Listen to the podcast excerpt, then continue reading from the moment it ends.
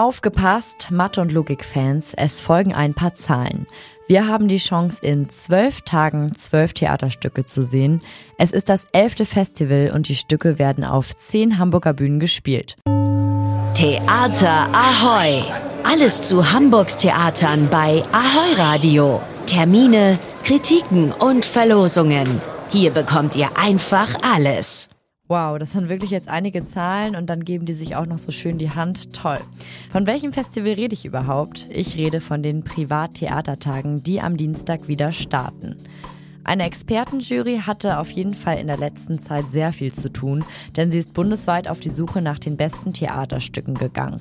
Es haben sich insgesamt 49 Privattheater in den Kategorien Komödie, zeitgenössisches Drama und moderner Klassiker beworben.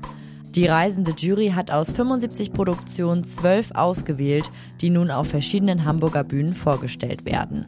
Eine unabhängige Jury bewertet die Inszenierungen und verleiht am Ende der Privattheatertage die Monika Bleibtreu-Preise.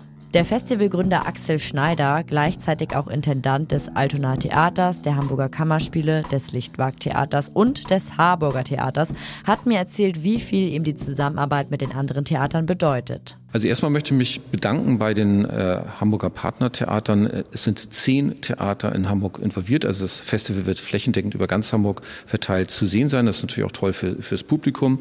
Ähm, da danke ich wirklich sehr den, den Partnern. Es sind wirklich Partnerschaften entstanden. Es sind ja auf einmal spricht man ja nicht nur über die Spielpläne miteinander, sondern ja auch äh, die technischen Teams haben miteinander zu tun und so weiter. Also es äh, das ist sehr belebend, ganz toll. Man rückt noch äh, enger zusammen. Und das kann ich auch für ganz Privattheater Deutschland sagen.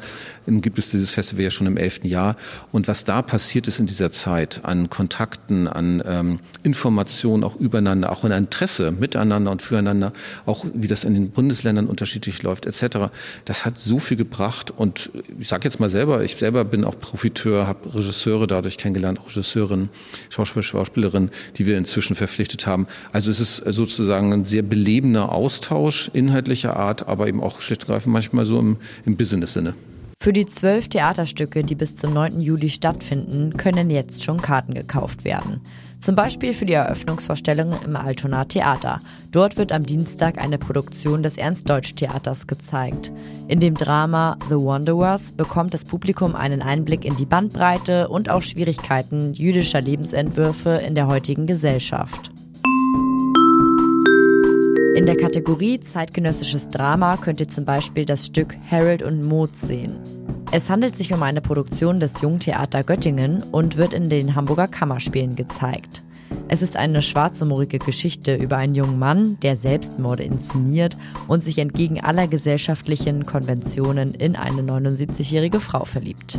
Welche drei der zwölf Produktionen mit dem Monika Bleibtreu-Preis ausgezeichnet werden, werden wir dann bei der Preisverleihung am 9. Juli erfahren. Erstmal freuen wir uns auf zwölf Stücke in zwölf Tagen im Rahmen der Privattheatertage. Theater Ahoy! Was geht in Hamburgs Theaterhäusern? Was für ein Theater hier!